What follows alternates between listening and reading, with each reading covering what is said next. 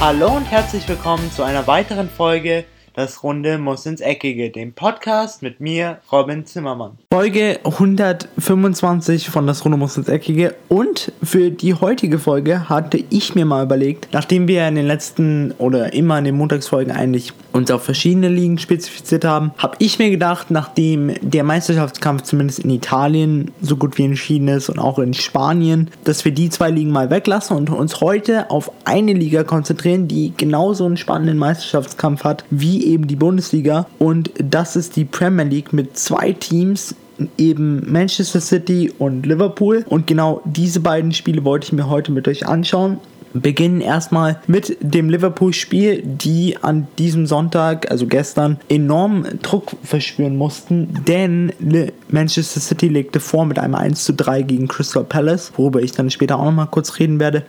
Deswegen für Liverpool doppelt schwer. Zum einen, man hatte den Druck und zum anderen ging es gegen einen Angstgegner von, von vor fünf Jahren und zwar gegen den FC Chelsea. Für manche von euch, die sich vielleicht nicht mehr daran erinnern, vor fünf Jahren war Liverpool in einer ähnlichen Situation. Sie hatten vier Punkte Vorsprung, äh, vier Punkte Vorsprung auf Platz 2, damals Manchester City und sie hatten noch drei Spiele übrig. In diesen drei Spielen holten sie dann insgesamt vier Punkte, aber und verspielten schlussendlich noch die Meisterschaft. Aber eine Szene blieb sehr vielen Liverpool-Fans lange als Albtraum erhalten. Und zwar war das der Ausrutscher von Steven Gerrard eben gegen den FC Chelsea, welches dann zum 1 0 von Demba Bar führte. Und schlussendlich ging das Spiel dann auch 2-0 für die Blues aus. Und das war so der Start vom Ende für den, für den FC Liverpool, welche dann schlussendlich die Meisterschaft gegen Manchester City verspielten. Deswegen hieß die Devise in diesem Spiel auf jeden Fall dominieren dominieren, aber damit tat sich der FC Liverpool etwas schwer, zumindest in der ersten Halbzeit, denn die Mannschaft von Maurizio Sarri, muss man wirklich sagen, machte es sehr gut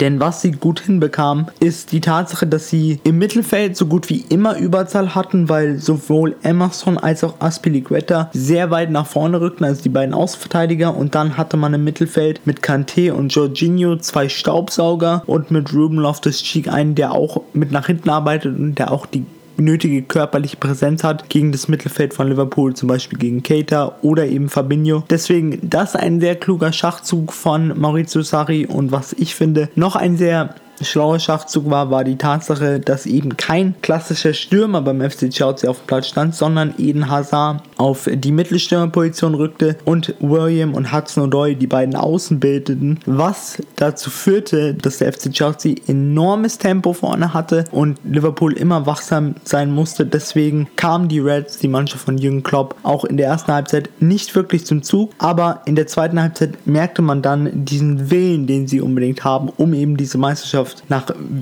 sehr vielen Jahren wieder zurück an die Enfield Road zu holen. Und so starteten sie relativ gut in die zweite Halbzeit in der 51. Minute zum 1 zu 0 von Sadio Mane und in der 53. Minute durch einen Sonntagsschuss von Mohamed Salah zum 2 zu 0. Jedoch musste man danach als Liverpool-Fan mit ansehen, dass das Spiel sehr chaotisch wurde. Und chaotische Spiele oder chaotische Spielphasen führen meistens dazu, dass die Abwehr nicht mehr stabil steht, dass es zu Chaos wird und dann zu Desaster.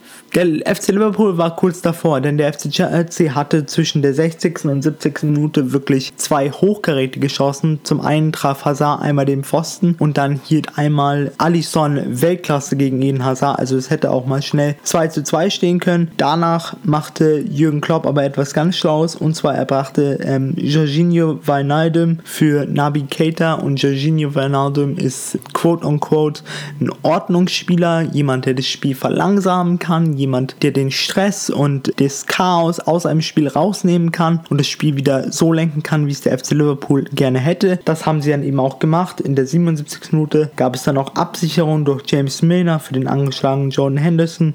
Und in der 90. Minute, um ein bisschen Zeit von der Uhr zu nehmen, kam dann noch Sherdan Shakiri für Mohamed Salah, der wirklich ein klasse Spiel gespielt hatte. Nach nicht nur seinem Tor, sondern auch beim 1-0 war er maßgeblich beteiligt, weil der Ball eigentlich schon im Aus war, aber er dann noch nachsetzte, welches dann schlussendlich zu der Flanke von Jordan Henderson auf Sadio Mane führte und das natürlich zum 1 zu 0. Jetzt zu Manchester City, die auch keinen einfachen Gegner vor der Brust hatten an diesem Wochenende, denn Crystal Palace ist immer dafür bekannt, eine Mannschaft zu sein, die gerne größere Vereine ärgern kann, insbesondere aufgrund ihrer Schnelligkeit vorne drin, mit eben Saha oder auch Townsend und Miljovic, aber auch ein Benteke ist ein wirklicher Wandstürmer, der für so schnelle Spieler sehr gut ist. Aber Manchester City hatte den großen Vorteil an diesem Wochenende, dass eben nicht nur Raheem Sterling, der schon seit Beginn der Saison und durchgehend über die gesamte Saison hinaus in einer Wahnsinnsverfassung ist, er wird wahrscheinlich auch meiner Meinung nach oder sollte es zumindest werden Premier League Youth Player of the Year, also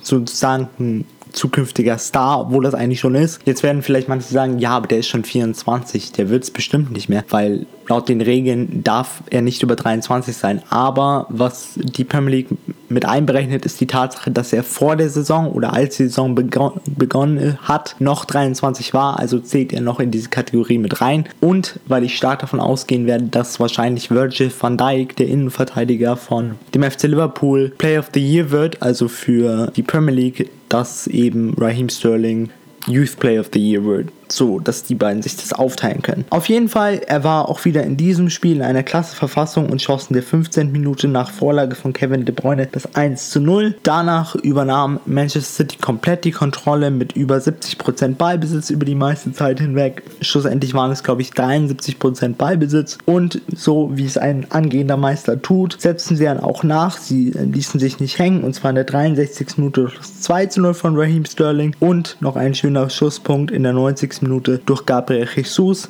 Welchen Spieler ich aber gerne etwas herausstellen möchte, gegen Crystal Palace war für mich Kevin De Bruyne, denn Kevin De Bruyne ist so dieser etwas unbesungene Hero für Manchester City. Klar, er kriegt viel Lob und immer, aber die Pässe, die er spielt und diese Art, wie er das Spiel lenken kann, wie er das Spiel in die Breite ziehen kann, wie er die steilen Pässe in die Tiefe spielen kann, das kann kein zweiter und ein Kevin De Bruyne ist für mich wenn er fit ist und wenn er lange genug fit ist, die beste Nummer 10, die wir aktuell auf diesem Planeten haben. Wirklich unglaublich, was der Mann spielt. Zwischenzeitlich kam dann Crystal Palace nochmal kurz im Anschlusstreffer durch Luka Miljovic in der 81. Minute zum 1 zu 2, aber eben wie schon angekündigt, in der 90. Minute nach Vorlage von Kevin De Bruyne schoss Gabriel Jesus dann das 1 zu 3. Jetzt, nachdem wir ja das Ganze beobachtet haben und die beiden Spiele durchgegangen sind, wollte ich nochmal kurz auf die Tabellensituation eingehen in der Premier League oder zumindest was die beiden Vereine angeht. Und zwar ist jetzt Liverpool vorne mit 85 Punkten, dahinter Manchester City mit 83 Punkten, welche aber ein Spiel weniger haben und eine sieben Tore bessere Tordifferenz. Also, was heißt rein rechnerisch, wenn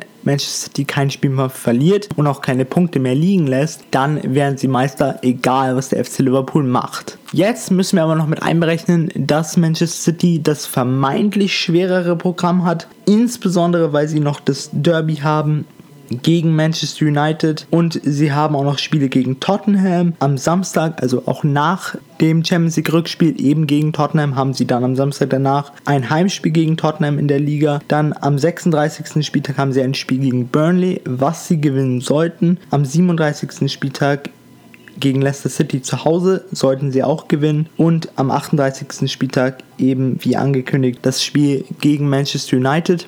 Ich muss jetzt sagen, was Liverpool angeht, sie haben die vermeintlich leichteren Gegner jetzt in den letzten paar Spielen der Premier League. Aber sie haben auch so ein paar kleine Stolpersteine dabei. Sie haben sowas wie Huddersfield, die nicht mehr viel zu verlieren haben, weil die sind schon so gut wie abgestiegen. Sie haben aber auch noch sowas gegen Wo wie Wolverhampton Wanderers, die wirklich eine gute Saison spielen, die große Gegner gerne ärgern. Deswegen das könnte auch nochmal so als kleiner Stolperstein fungieren. Denn genau eben diese großen oder diese vermeintlich kleinen Gegner, wenn man in sehr großen Drucksituationen ist, wie der FC Liverpool und Manchester City sich wahrscheinlich befinden werden am Ende der Saison, dann können eben genau diese kleinen Gegner ausschlaggebend sein, wie man zum Beispiel auch in der Bundesliga gesehen hat, der FC Bayern gegen den SC Freiburg. Das war auch so ein Gegner, wo man eigentlich gedacht hat, ja, das schaffen die schon, aber dann eben in dieser Drucksituation kann auch so ein kleiner Gegner mal kurz ein Riese werden und kann so sich darstellen als eine unbewältigbare Aufgabe. Deswegen, ich bin hier auf jeden Fall sehr gespannt, was oder was sich jetzt vielleicht manche von euch fragen, ja, Robin, was ist denn jetzt deine Prognose? Ich will persönlich keine Prognose abgeben, denn ich mag beide Mannschaften. Klar, Liverpool ist eher so dieser Arbeiterverein und äh, Manchester City ist so dieser reiche Club, der seit Jahren 1,2 Milliarden von Saudi-Arabien bekommt, von Scheiß. Und auch ein sehr, lustiges, sehr lustiger Fun Fact. Die haben zum Beispiel in den letzten drei Jahren über 500 Millionen für ihre Abwehr für ihre Abwehr ausgegeben. Zum Vergleich, das Land Uruguay hat in den letzten drei Jahren weniger für ihre nationale Verteidigung, also zum Beispiel ihr Militär ausgegeben. Das fand ich einen sehr lustigen Fun Fact. Trotzdem, ich wenn ich mich für einen Verein entscheiden müsste, wäre ich für den FC Liverpool aufgrund von drei Tatsachen. Tatsache Nummer eins, ich hätte gern einen neuen Meister in der Premier League und ich würde mir wünschen, dass das der FC Liverpool ist, weil es ein sehr sympathischer Verein ist. Grund Nummer zwei, Jürgen Klopp, weil ich es ihm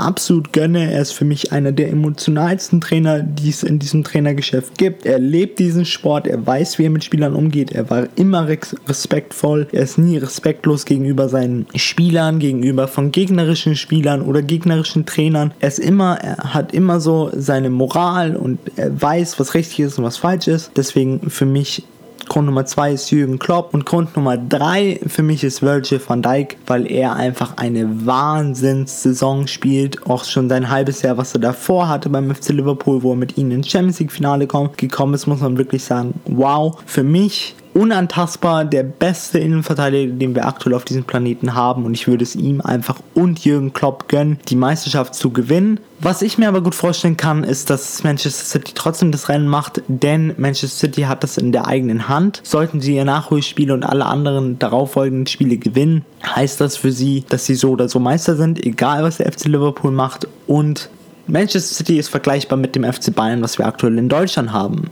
Beide sehr erfahrene Mannschaften, beide wirklich wissen, wie man Titel gewinnt, beide wissen, wie man mit Drucksituationen umgeht. Ein großes Ass, was Manchester City auch noch hat, ist der Name Pep Guardiola, weil er eben genau weiß, wie man Titel gewinnt. Er weiß auch genau, wie man in Drucksituationen richtig performt, wie man in Drucksituationen auf dem Punkt genau da ist. Deswegen ich könnte mir sehr gut vorstellen, dass eben auch Manchester City das Rennen macht, weil sie es eben in der eigenen Hand haben und weil sie eine Mannschaft sind, die wirklich weiß, wie sie mit Drucksituationen umgeht und ich mir relativ schwer vorstellen kann, dass sie nochmal Punkte liegen lassen. Es gibt eine kleine Hoffnung für den FC Liverpool oder ein Pluspunkt, der passieren könnte für den FC Liverpool und zwar sollten sie meiner Meinung nach hoffen, dass am Mittwoch Manchester City das Spiel dreht gegen Tottenham Hotspur. Denn was man in der Vergangenheit gesehen hat, ist, dass Pep Guardiola sich gerne mehr auf die Champions League konzentriert als auf die Liga und dann gerne mal Schluss hinaus ähm, eher jüngere Spieler benutzt in der Liga, um eben seine Topstars in der Champions League zu, oder für die Champions League zu schonen. Deswegen sollte jeder Liverpool-Fan oder jeder, der will, dass der FC Liverpool Meister wird, was auf Gottesweisen nicht wirklich viele Leute sind in England, denn die Situation ist immer so, bloß nicht der FC Liverpool, also jeder Verein, bloß nicht der FC Liverpool, das wird zumindest jeder Everton-Fan sagen, jeder Manchester United-Fan, auch jeder Manchester City-Fan und jeder Chelsea-Fan. Trotzdem, sie sollten hoffen, dass Manchester City weiterkommt, denn es könnte sein, dass sich dann die Mannschaft von Pep Guardiola eben mehr auf die Champions League konzentriert als auf die Liga.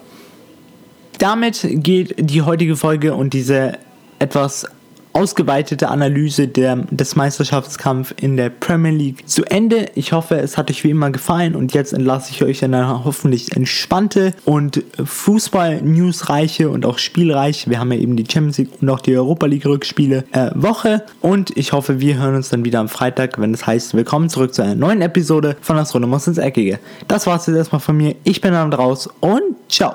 Und das war's auch schon wieder mit einer weiteren Folge Das Runde muss ins Eckige, dem Podcast, wo ihr alles rund um König Fußball kompakt auf die Ohren bekommt.